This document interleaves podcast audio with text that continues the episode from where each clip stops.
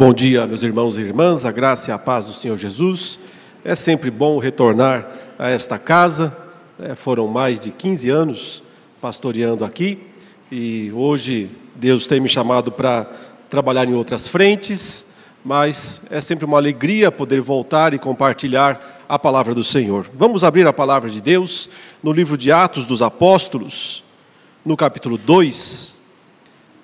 Atos, capítulo 2, e vamos ler a partir do verso 14 até o final do capítulo. Atos 2, a partir do verso 14.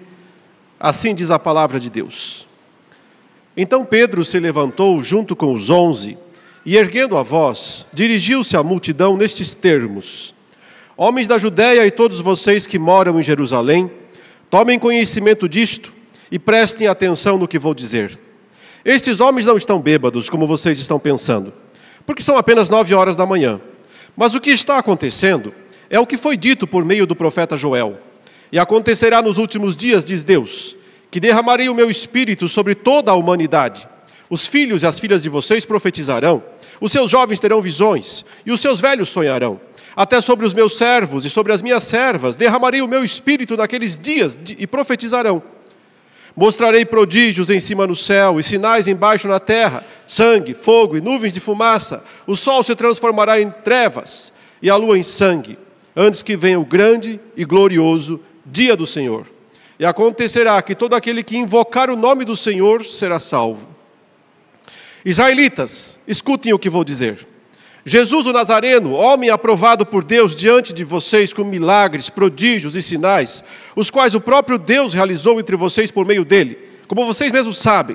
A este, conforme o plano determinado e a presciência de Deus, vocês mataram, crucificando-o por meio de homens maus. Porém, Deus o ressuscitou, livrando-o da agonia da morte, porque não era possível que fosse retido por ela.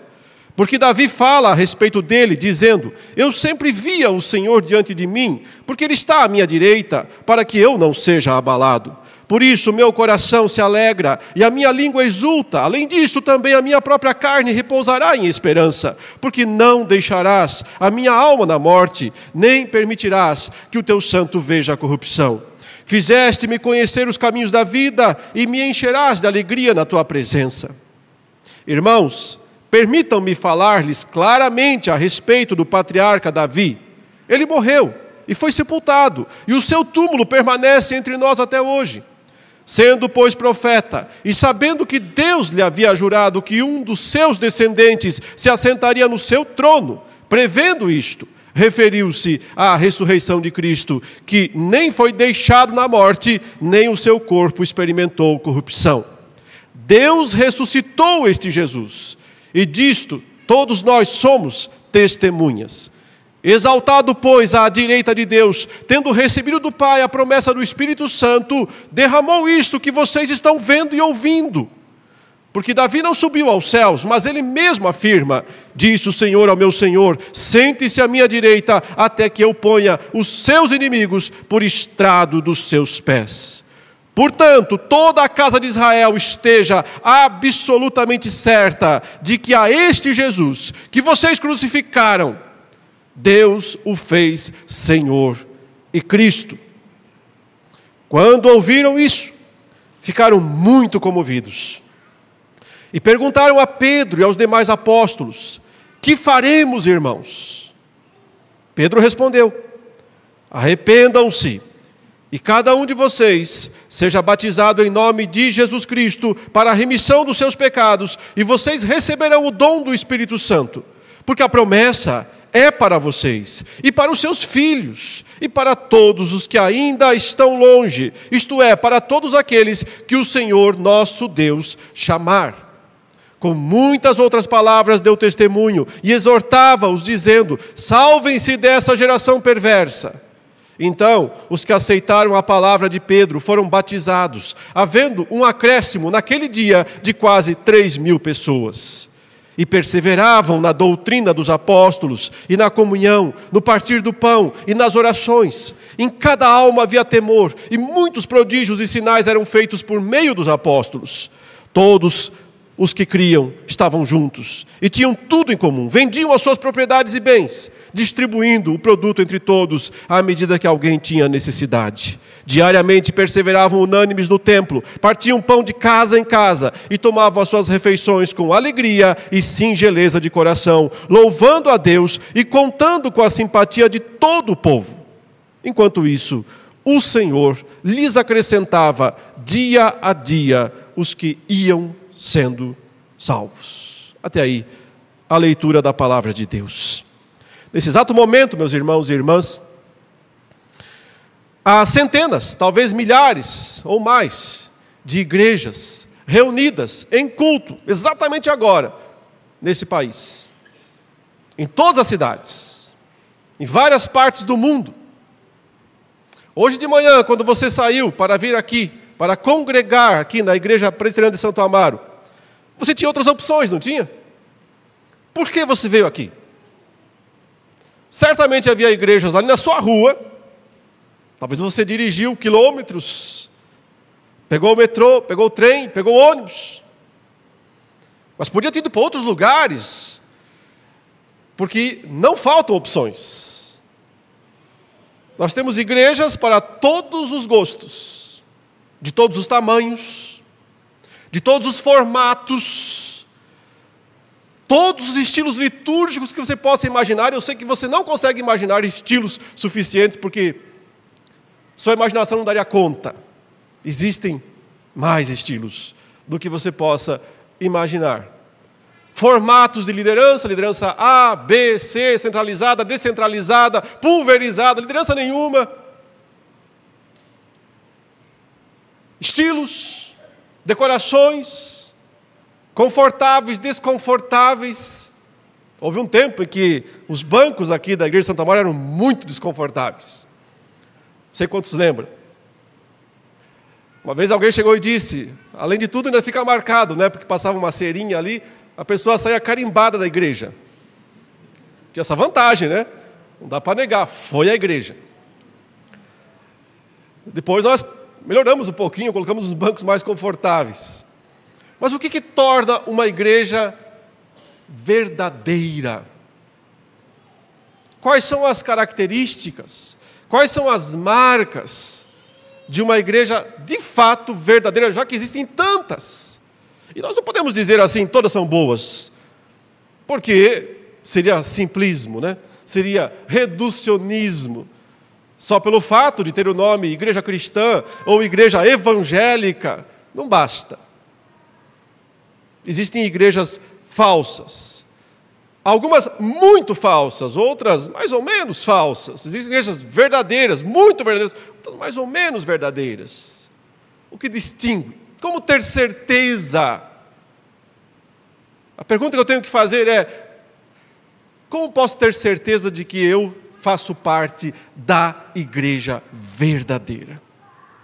E aqui eu não vou entrar naquelas distinções teológicas, que são importantes, mas ficam para outro momento igreja invisível, igreja visível. E também nem vou focar nas marcas tradicionais da igreja verdadeira, conforme a reforma protestante, que estabelece, e muito bem, né, os critérios: pregação da palavra de Deus, correta administração dos sacramentos, exercício público da disciplina. Muito embora o texto que nós acabamos de ler toca em algumas dessas, eu diria que até em todas, mas não é nosso objetivo, não é meu objetivo trabalhar teologicamente isso. Eu quero trabalhar mais de forma prática, lendo essa passagem, observando o que esse texto nos ensina a respeito da igreja verdadeira. E por quê? Porque isso aqui é Atos 2, né? Estamos lendo Atos 2. O que aconteceu em Atos 2? Né? O que está registrado? Que evento tão importante ocorreu naquele dia em Jerusalém e que foi registrado aqui em Atos 2. O dia de Pentecostes, ok, mas Pentecostes era só uma festa judaica, uma das festas importantes. O fato é que naquele dia da festa de Pentecostes, Deus derramou o seu Espírito Santo de uma maneira nova, não que não tivesse dado o seu Espírito antes, não foi a primeira vez. De certa forma, eu nem posso dizer que a igreja nasce aqui em Atos 2. Porque se eu considerar igreja como sendo a reunião, a congregação dos santos, a reunião do povo de Deus, o povo chamado, o povo separado, o povo santificado para o serviço a Deus, então, de fato, eu preciso recuar essa data. A origem dela remonta ao Éden, remonta ao início de tudo, quando Deus coloca o seu povo e vem se relacionar com esse povo. Isso já é igreja, de certa forma. Há uma igreja perpassando todas as páginas da, da, da Escritura desde Gênesis.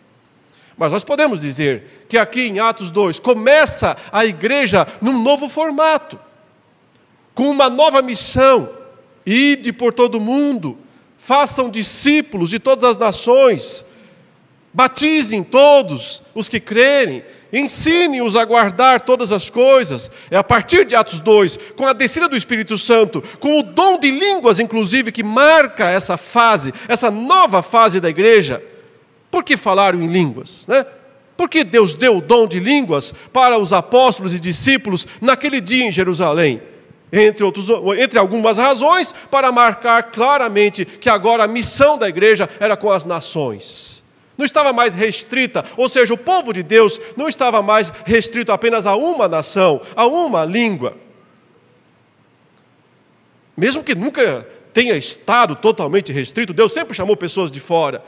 Mas podemos dizer que por um tempo a igreja era mais judaica, falava né, o aramaico, mas agora não.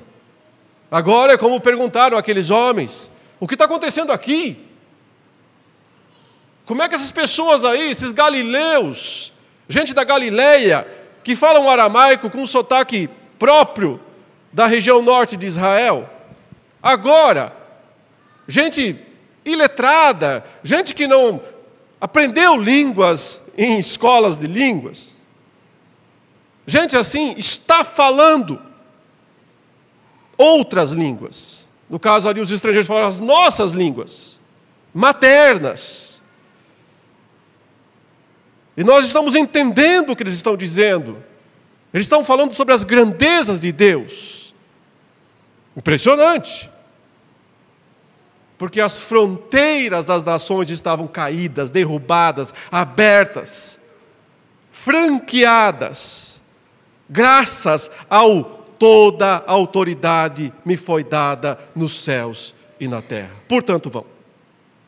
Graças ao poder do Cristo exaltado, assentado à direita de Deus, garantindo o sucesso da missão. Então, podemos dizer que aqui há um nascimento, um novo nascimento da igreja, a igreja apostólica. E quais são suas principais características? São três, em especial, e sobre elas que eu quero falar aqui, do texto. Eu quero falar, então, baseado no que está registrado. Qual é o, o principal ingrediente que faz uma igreja nascer, surgir, crescer? Eu quero falar também aqui quem faz parte de fato da igreja, quem pode fazer parte da igreja e quem não pode. E finalmente, como vivem? Como vivem de fato as pessoas que fazem parte dessa igreja? Esperamos que o ar-condicionado aguente, né? Porque hoje está um tanto quanto quente. Como nasce a igreja? Então, observem: nasce da pregação da palavra. O que fez Pedro quando o Espírito desceu sobre os discípulos e aquelas multidões lá se impressionaram com o dom de línguas dado ao povo de Deus e questionaram, dizendo: O que está acontecendo? Estão bêbados por acaso, estes homens? Então, o texto diz que Pedro simplesmente se levantou e começou a pregar a palavra de Deus. Ele abre a Bíblia, veja aí verso 14. Então Pedro se levantou junto com os onze e, erguendo a voz, dirigiu-se à multidão desses termos: Homens da Judéia, e todos vocês, todos vocês que moram em Jerusalém, tomem conhecimento disto e prestem atenção no que vou dizer. Esses homens não estão bêbados como vocês estão pensando, porque são apenas 9 horas da manhã, mas o que está acontecendo é o que foi dito por meio do profeta Joel. E aí simplesmente leu o texto. Lê a profecia de Joel. E acontecerá nos últimos dias do Senhor que derramará do meu espírito sobre toda a carne. Ok? Ele lê a palavra de Deus em primeiro momento. Em seguida, o que ele faz? A partir do verso 22. Ele explica, ele expõe. Simples. Aquilo que nós vamos fazendo todos os domingos por quase dois mil anos. Aquilo que todas as igrejas verdadeiras fazem e se concentram nisso. Ler e expor as Escrituras. Ler e expor as Escrituras. Esta é a grande metodologia divina. Foi desse modo que Deus instituiu o seu povo, a sua igreja. Não há necessidade de inovações, de outros tipos, outras formas, outros métodos. A única coisa que é necessária para que a igreja surja. Como nasce uma igreja? Nasce pela pregação da palavra, pela fiel pregação da palavra. Esse é um dado importante, porque alguém pode dizer, bom, todos pregam a palavra, todo mundo abre a Bíblia, todo mundo cita versículo bíblico em tudo que é lugar.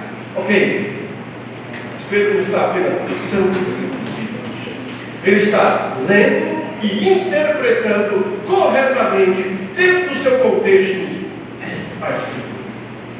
É o respeito pela palavra, a fidelidade à palavra. Não é qualquer pregação da palavra, é a exposição correta, fiel da palavra de Deus.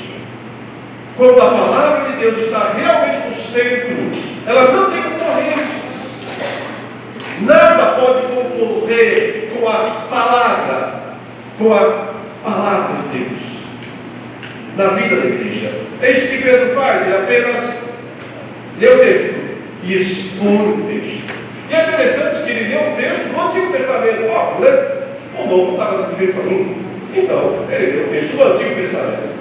Ao ler o texto do Antigo Testamento, ele faz algo aqui muito importante e interessante para nós. E que nos ajuda a entender, então, o que é a fiel exposição das Escrituras. Basicamente, ele começa a mostrar como o Antigo Testamento aponta, testemunha, profetiza a respeito de Cristo. Cristo Jesus. Ou seja, não é qualquer pregação, é a pregação cristocêntrica. É a pregação que expõe, exalta, explica quem Cristo é, o que ele fez, o que ele está fazendo exatamente agora. Então, o que Pedro diz aqui é: Jesus, o Nazareno, varão aprovado por Deus, com sinais e prodígios no meio de vocês, vocês viram isso? Ele está falando com aquelas pessoas que estavam lá naqueles dias em Jerusalém e que foram, em grande parte, testemunhas oculares da vida de Cristo, mas não creram naquele momento antes. E agora, de certa forma, estão recebendo uma nova chance. O Evangelho está sendo proclamado para elas. Pedro aqui não está preocupado apenas em trazer algumas lições de conforto e bem-estar para as pessoas. Olha, quer ter uma vida boa? Vamos ler o Salmo tal. Quer resolver os seus problemas emocionais? Vamos ler aquela outra passagem. Satisfazer sua curiosidade teológica a respeito de escatologia? Bom, vamos ler então tal passagem. Não, Pedro está receitando fazendo receitas individuais para solucionar problemas pontuais. Porque Pedro sabe que todos nós temos um problema que é maior que todos os outros. E esse problema se chama pecado e condenação. E de nada adianta melhorar um pouco a vida das pessoas, se não se vai ao problema fundamental, se não se vai à raiz do problema.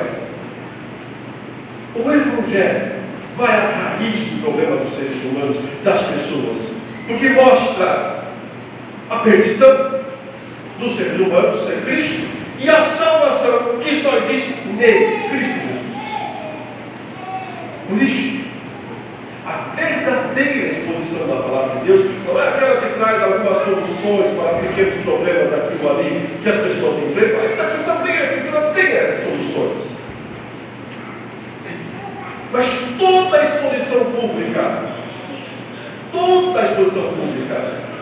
Leituras individuais podem atinar para questões periféricas. Toda a exposição pública, quando o povo de Deus está reunido, Cristo tem que aparecer, e somente Ele. Cristo tem que ser pregado, exaltado, explicado, porque só quando as pessoas entendem quem é Cristo, o Salvador, elas são salvas. Igreja acontece. Igreja se torna realidade. Então, como nasce uma igreja? Nasce a partir da fiel e cristocêntrica exposição das Escrituras. Em segundo lugar, porque pelo jeito nós vamos ter aqui um dia quente. Quem faz parte? Quem pode fazer parte desta igreja? Quem não? Aqui é muito interessante porque quem é a audiência de Pedro? Para quem Pedro está pregando naquele momento? Quem eram aquelas pessoas que se reuniram ali, onde o Pentecostes aconteceu, onde o Espírito Santo desceu, e que vieram questionar o que estava acontecendo? Eram pessoas de várias partes do mundo, é verdade, mas também havia muita gente dali, de Jerusalém, daquela região mesmo. Quanto tempo tinha se passado desde a morte de Jesus, desde a crucificação de Jesus? desde a ressurreição de Jesus. Quanto tempo? 40 dias. Cerca de 40 e poucos dias.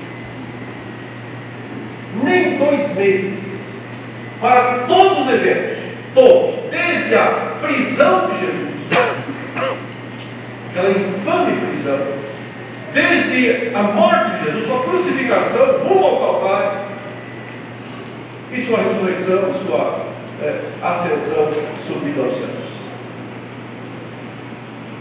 Olha só, então, muitos daqueles ouvintes estiveram, estiveram presentes aos fatos, não estiveram? É de supor que sim. E eu não entendo que não é uma mera suposição, porque tem algumas coisas aqui, né, que Pedro explica do seu sermão, que nos faz pensar que ali naquele dia em Jerusalém estavam pessoas que participavam do processo da morte de Jesus. Vejam aí o versículo 23.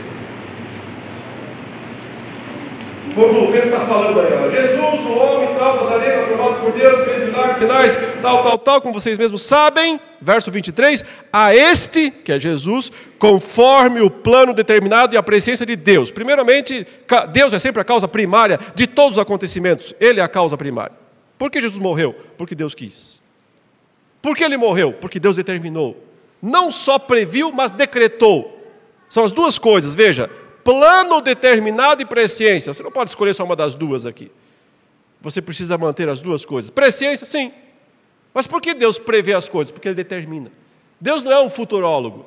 Deus não faz previsão do tipo, será? Vamos ver aqui, vamos olhar os, os elementos para ver o que vai acontecer no futuro. Não, Deus prevê o futuro porque Ele determina, porque Ele decreta. Então, plano determinado e presciência de Deus, mas aí vem essa frase chocante. Vocês o mataram, crucificando-o por meio de homens maus.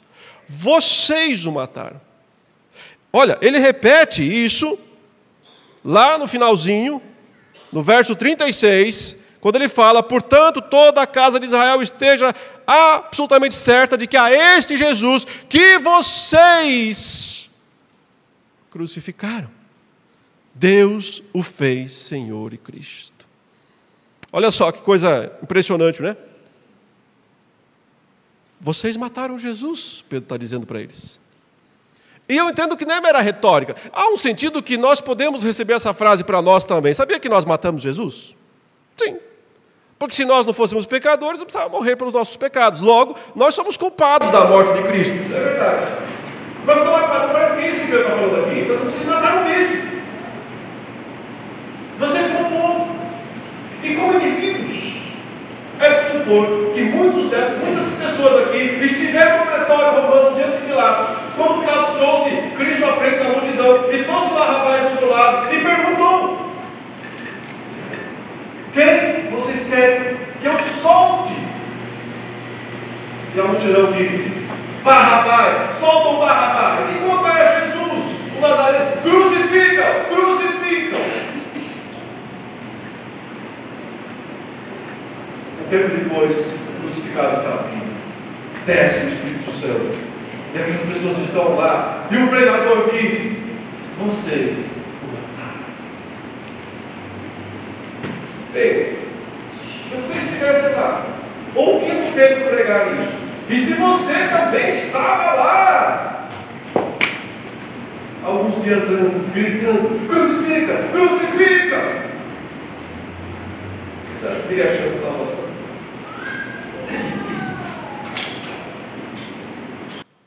Tem pecado pior? Qual o pior dos pecados?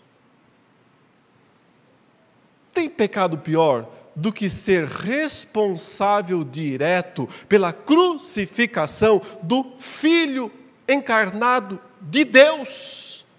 Tem pecado maior? Eu não consigo imaginar. Eu realmente não consigo imaginar nenhum pecado pior. Eu acho que é por isso que Paulo diz um dia assim: Olha, eu sou o pior dos pecadores. Porque eu também teria feito isso. E mais, eu ajudei a matar o Estevão também, testemunha da ressurreição de Jesus. Pior dos pecadores. Mas esses caras aqui são piores ainda, porque eles de fato gritaram: crucificam. Quem pode fazer parte da igreja? Pecadores. Até os piores. Até os piores de todos. Nós, a igreja, não seleciona pecadores. Vamos pegar os menos. Vamos pegar os mais fáceis. Vamos pegar os mais bonzinhos. Não. A igreja não seleciona pecadores. Porque ela está aberta para os piores. Os piores dos piores. Quem pode fazer parte da igreja? Pecadores, inclusive os piores. Contudo, o que acontece com esses pecadores é o que realmente normatiza quem pode ou não fazer parte da igreja. Mas antes vejam, quando Pedro está pregando, para vós outros é a promessa, e para vossos filhos. Ou seja, quem pode fazer parte da igreja? Pecadores e filhos de pecadores. E filhos de pecadores. Quando os filhos, as crianças, são trazidas para serem membros da igreja, sim, membros. Não é preciso esperar as crianças crescerem, se tornarem adultas, para que então elas se tornem membros da igreja. Elas podem ser membros desde já, porque a promessa é para vocês, disse Pedro, é para vossos filhos e para todos que ainda estão longe, que serão alcançados pela evangelização, pela pregação do Evangelho. Então eu digo: pecadores, os piores e seus filhos. Todos podem fazer parte da igreja mas como entram de fato na igreja. Então, observem que ao final da exposição de Pedro aqui, ele apenas disse o tempo todo: Jesus, Jesus, Jesus, é o cumprimento, é o cumprimento de tudo que foi dito pelo Salmo, por Joel, por Davi, e no final ele dá essa declaração bombástica, né? no verso 38, quando ele diz: Esteja certa, absolutamente, casa de Israel, de que a esse Jesus que vocês crucificaram, Deus o fez Senhor e Cristo. Interessante, né? Não fez nenhum apelo aqui. E agora, quem quer aceitar Jesus, levante a mão. E agora, quem quer, né, se dedicar ao Senhor, venha para a frente e vamos orar por você. Não que essa metodologia eventualmente não funcione. Deus pode usar isso. Deus pode usar isso. Mas não é que isso é absolutamente necessário. Porque o apelo verdadeiro não está numa ação, não está num gesto, não está num movimento que o pregador ou a congregação possa fazer. O apelo verdadeiro está na palavra, está na pregação, porque a pregação, o evangelho é extremamente apelativo em si mesmo. Ele convoca os pecadores ao arrependimento. É exatamente o que Pedro faz aqui. Ele apenas diz: é isso. Está dito. Falei. Pronto, falei. Está dito. É a Escritura. Agora é com você, meu caro. Então veja, né? A reação, verso 37. Quando ouviram isso, ficaram muito comovidos e perguntaram a Pedro e aos demais apóstolos: Que faremos, irmãos? Essa expressão ficaram muito comovidos, ela significa algo como assim: é, uma espada entrou no coração deles. Uma espada entrou rasgando no meio do seu coração. Claro, a espada da palavra, espada de dois gumes, corta, afiada, é capaz de dividir, separar o mais íntimo, os pensamentos, os desejos, as emoções, a vontade. A palavra tem esse poder. Acontece que muitos pecadores ouvem a palavra de Deus por décadas, mas nada acontece com eles. São muralhas, muralhas de pedra. A palavra bate e volta, bate e volta. Por isso, nem todos os pecadores podem fazer parte da igreja.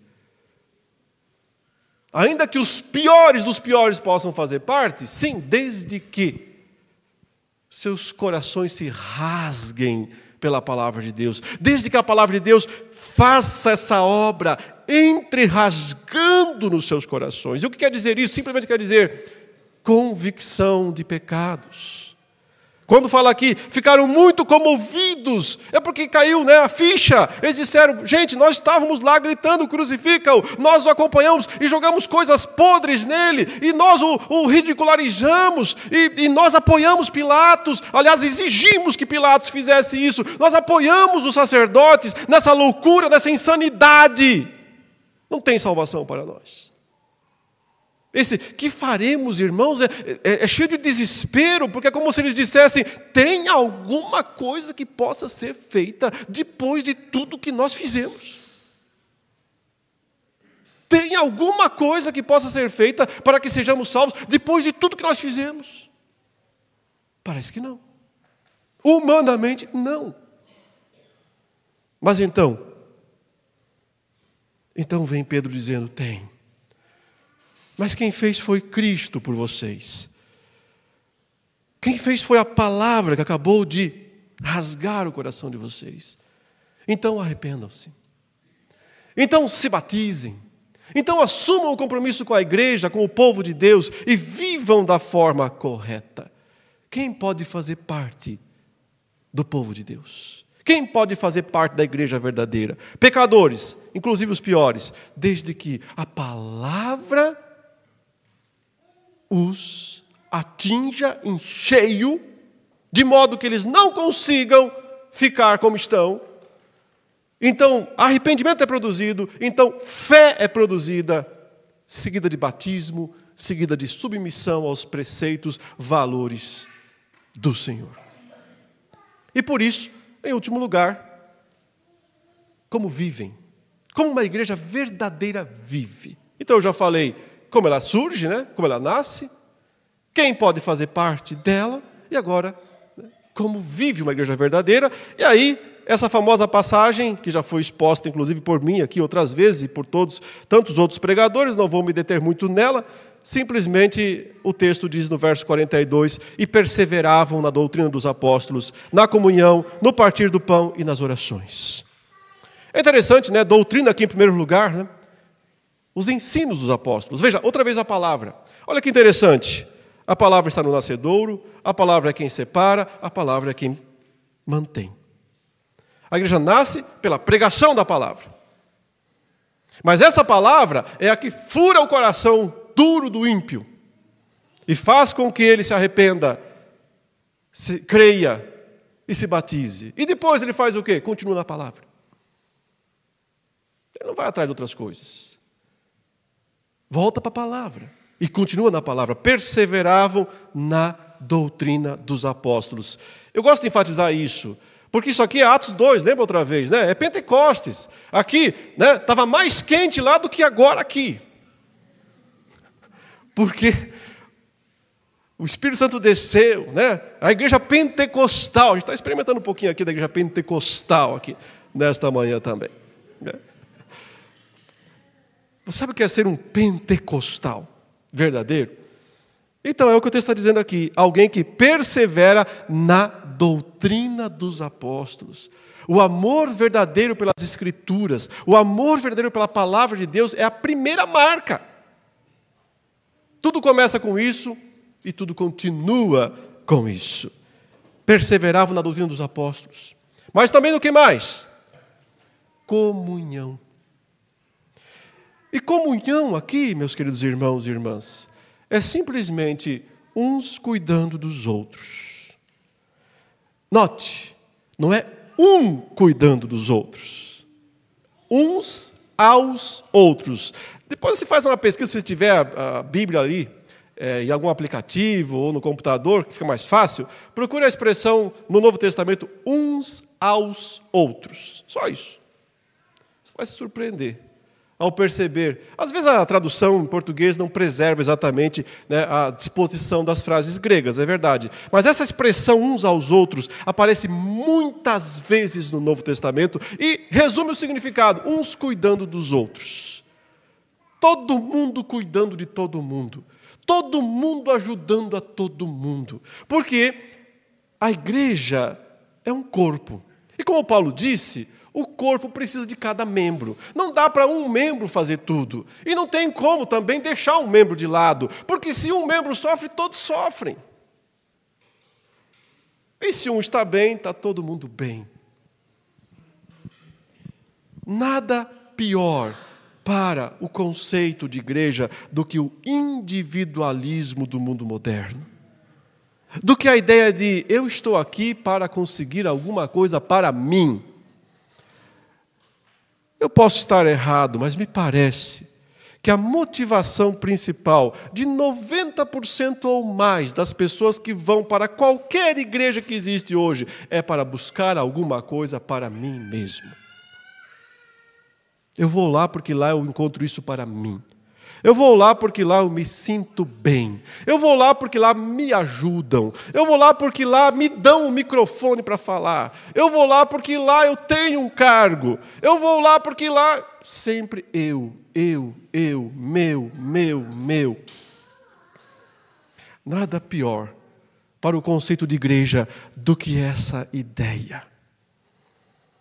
Porque a ideia do, do corpo é cada membro servindo ao seu próximo. E quando isso acontece, comunhão é muito mais fácil. Sabe por que comunhão é difícil para nós? Por causa disso. Porque a gente está sempre esperando receber primeiro. Então, dar, doar é muito complicado. Mas olha o que o texto diz: não e, e, não diz nessa passagem, mas diz na, na, na, próxima vez que Lucas vai fazer um relato da igreja, ele fala: não havia necessitado entre eles. Não havia necessitado entre eles. Uma igreja que se preze, um corpo verdadeiro, não tem gente passando necessidade. Mas tá, façamos uma ressalva, né? Guardada também a informação bíblica. Quem não quer trabalhar, também não precisa comer. A Escritura diz isso. Quem não quer trabalhar, que também não coma. Guardada tal ressalva bíblica. Uma igreja que se preza não tem necessitados. Isso quer dizer que o corpo cuida de si mesmo. Vejam, tem necessitados, mas as suas necessidades estão sendo sempre supridas, essa é a ideia. E não são só físicas, não são só físicas. Aliás, as mais importantes nem são as físicas. As mais importantes são as necessidades espirituais. E é por isso que, se por um lado o texto diz assim: vendiam as suas propriedades e bens, tinham tudo em comum, distribuindo para tudo entre todos, à medida que alguém tinha necessidade. E vejam, isso não era obrigatório, não era imposto sobre ninguém. Você não vai ver em momento algum os apóstolos indo à frente dizendo assim: quer fazer parte da igreja, venda tudo que tem. Jesus falou isso para uma pessoa só, por razões bem práticas naquele momento. Mostrar o que estava no coração dele. Mas os apóstolos nunca fizeram isso dizendo: olha, para fazer parte da igreja cristã, tem que vender tudo, trazer aqui, dar aos, aos apóstolos. Tem muito pastor que adorar fazer isso, mas não está ensinado na Escritura. Os apóstolos não faziam isso. O que quer dizer o seguinte: era voluntário. Absolutamente voluntário. Diante da situação, e era uma época difícil lá em Jerusalém, e que foi ficando até mais difícil depois, com muita seca, muita fome, muita dificuldade social. Algumas pessoas faziam isso voluntariamente, mas outras não precisavam vender né, as coisas, podiam ajudar sem vender. Nem sempre é necessário ter que vender tudo que tem para poder ajudar os outros. Isso é uma atitude louvável, mas é uma atitude de poucos. Aceitável nesse sentido, a Deus como uma oferta, um sacrifício. Contudo, não é exigido do povo de Deus que faça isso. Não é comunismo, não é socialismo. Simplesmente era amor ao próximo, amor ao seu irmão. Respeitada a ressalva, não quer trabalhar, não coma, o povo de Deus tem que cuidar de si mesmo. Fazer o bem a todos, Paulo fala, mas primordialmente aos da família da fé. Mas comunhão não é só ajudar, é estar perto, estar junto. Por isso o texto diz, né? Perseveravam unânimes no templo. E também de casa em casa. Não só a igreja de domingo, igreja de dia da semana também. Igreja de segunda a sábado, não só igreja de domingo. É fácil ser igreja de domingo. É só ter um bom programa, uma boa localização, coisas atrativas, boa música, ar-condicionado, já perceberam, né? Algumas coisas ajudam. Não é tão difícil ter uma igreja de domingo. Existem centenas de igrejas lotadíssimas todos os domingos a igreja da semana.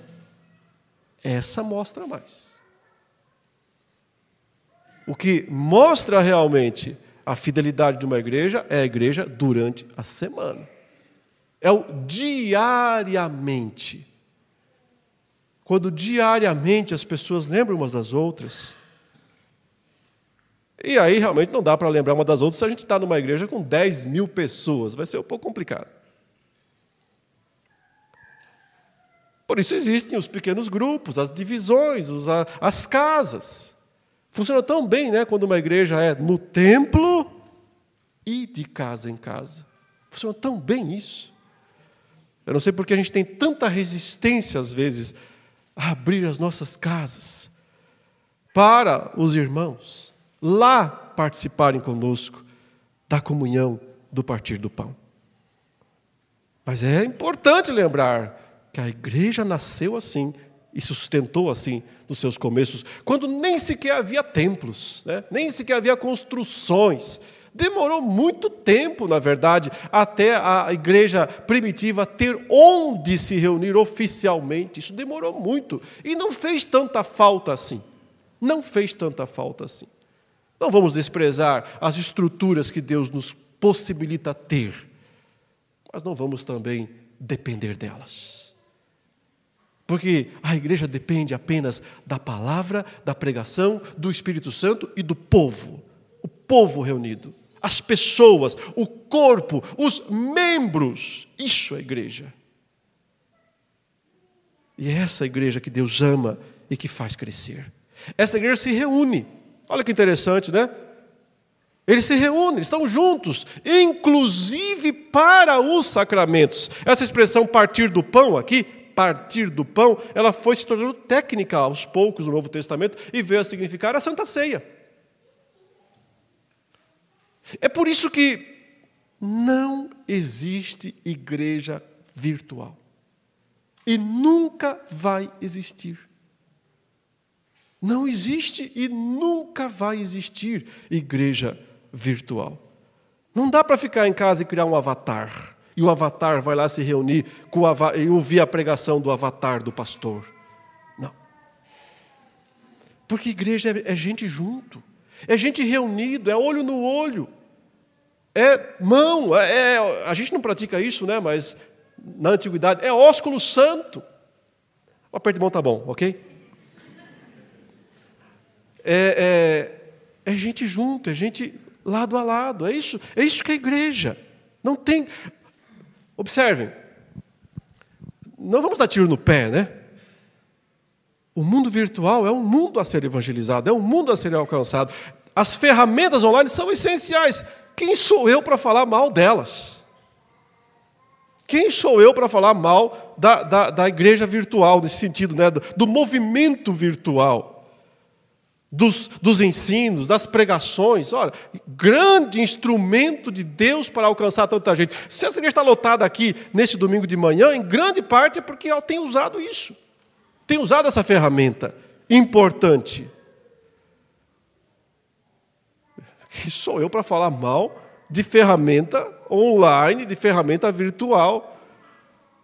Se, se pela graça de Deus nós temos cursos hoje é, o próprio Instituto Reformado tem 6 mil alunos. O que isso para falar mal disso? Seria uma loucura.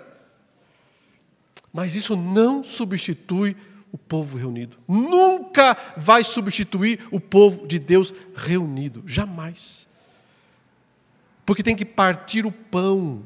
É pegar um pedaço de pão ali e dizer, pega metade aqui, ó. Pega aqui o cálice, ó, tem que beber junto. Porque, não, porque o sacramento o sacramento já é, de certa forma, virtual.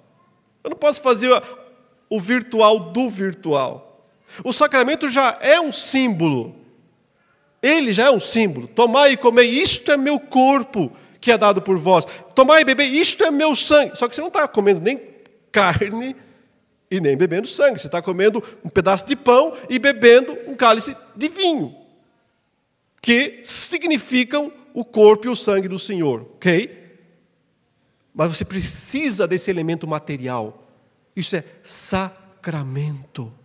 Você precisa desse elemento virtual, é, é, real.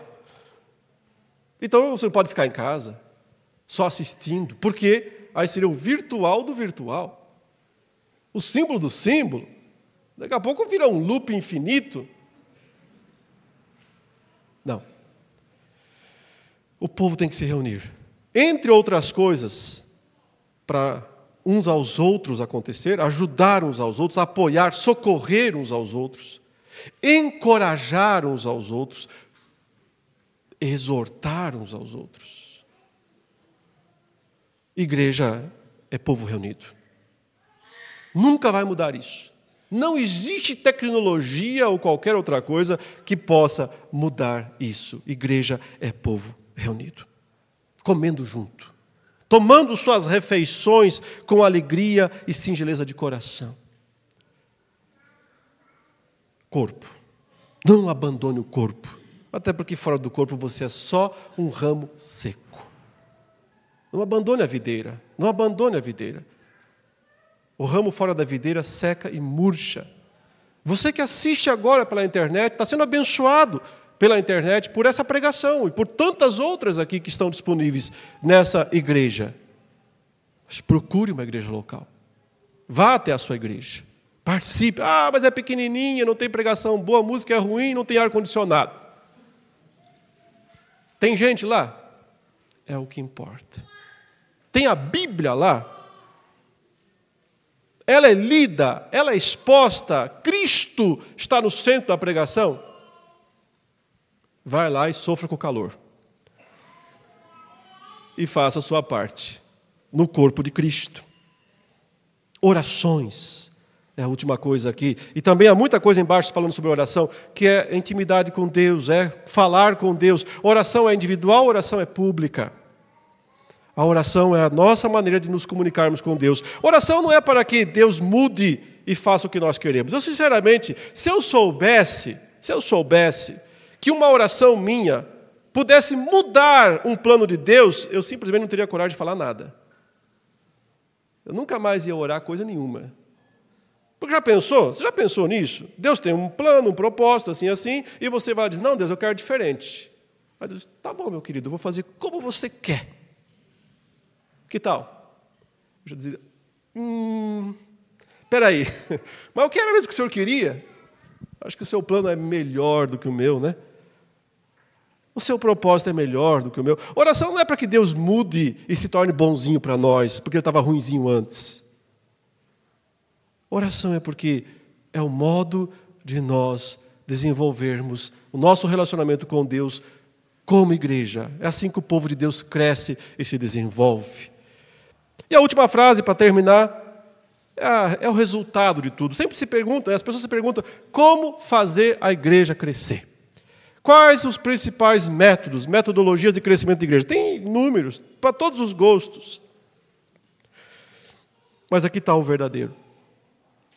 Enquanto isso, diz a última frase do capítulo, enquanto isso o quê? Enquanto tudo estava acontecendo lá, doutrina, comunhão, partir do pão, orações. Enquanto isso, o Senhor lhes acrescentava dia a dia os que iam sendo salvos. Deus, quem escreveu isso foi John Stott, né? Deus tem prazer em colocar os seus eleitos, o seu povo, num lugar assim. Então ele vai trazer. Sejam poucos, sejam muitos, ele vai trazer. Naquele dia foram três mil pessoas naquele dia. Mas que fossem dez, mas que fossem quinze, que fosse um, uma alma vale mais do que, a, que o mundo inteiro. O importante é que Deus traga para a igreja aquilo que está bem no finzinho aqui, né? A última expressão, os salvos os salvos. Porque não adianta ter uma igreja com 50 mil pessoas se poucos ali são salvos. Era melhor só dois. O que importa é que haja salvação de fato. E para que haja salvação de fato, pregação verdadeira tem que ser feita. O Evangelho, Cristo, a espada tem que entrar no coração, arrependimento, fé, conversão, batismo, ceia, mudança de vida. Isso já aconteceu com você? Pergunta clara e direta para terminar: já aconteceu com você? Esse coração aí já foi furado pela palavra de Deus? Ou ainda está assim, tipo, pedra dura? Esse coração aí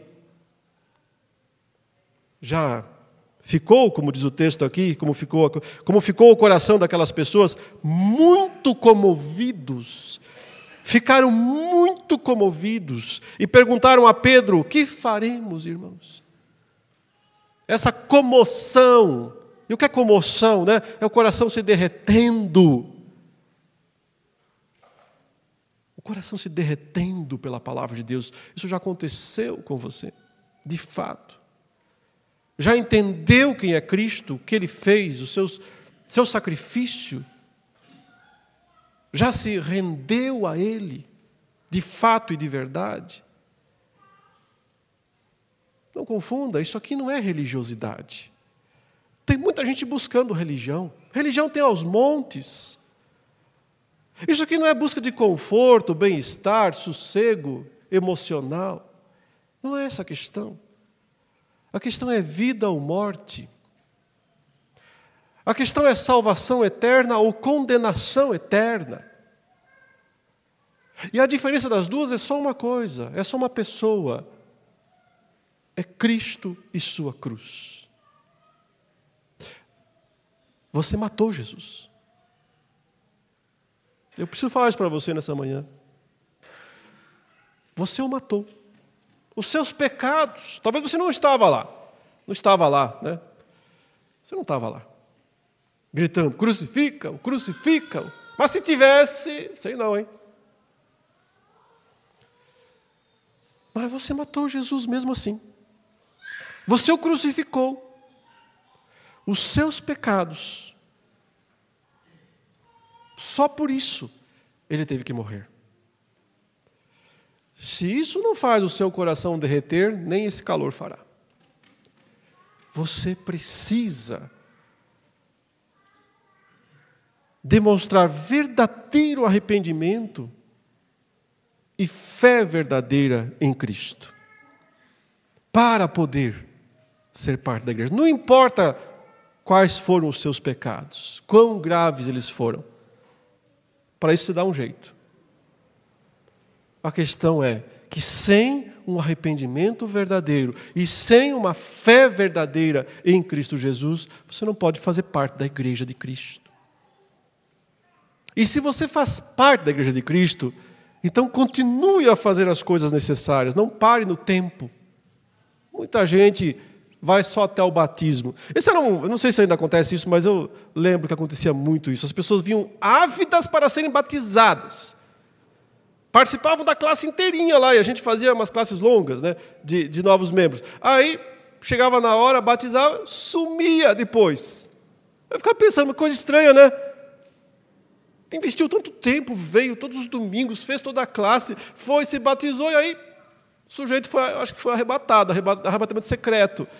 Foi embora. Mas não, sabe qual é a questão? Muita gente acha que é o ritual que tem que cumprir, que é a etapa que tem que cumprir. Foi lá os três mil, pronto, batizei, tchau, vou voltar para minha casa e viver a minha vida como sempre foi. Não, não, não, não. Não. Se você se arrependeu, se você foi batizado, se você faz parte do corpo, agora você vive no corpo. Não dá mais para fugir dele. E é no corpo que você precisa perseverar na doutrina, na comunhão, no partir do pão e nas orações. Que Deus nos abençoe, irmãos, e nos dê um verdadeiro calor espiritual muito maior do que esse que nós estamos passando hoje. Fique com o Senhor. Amém.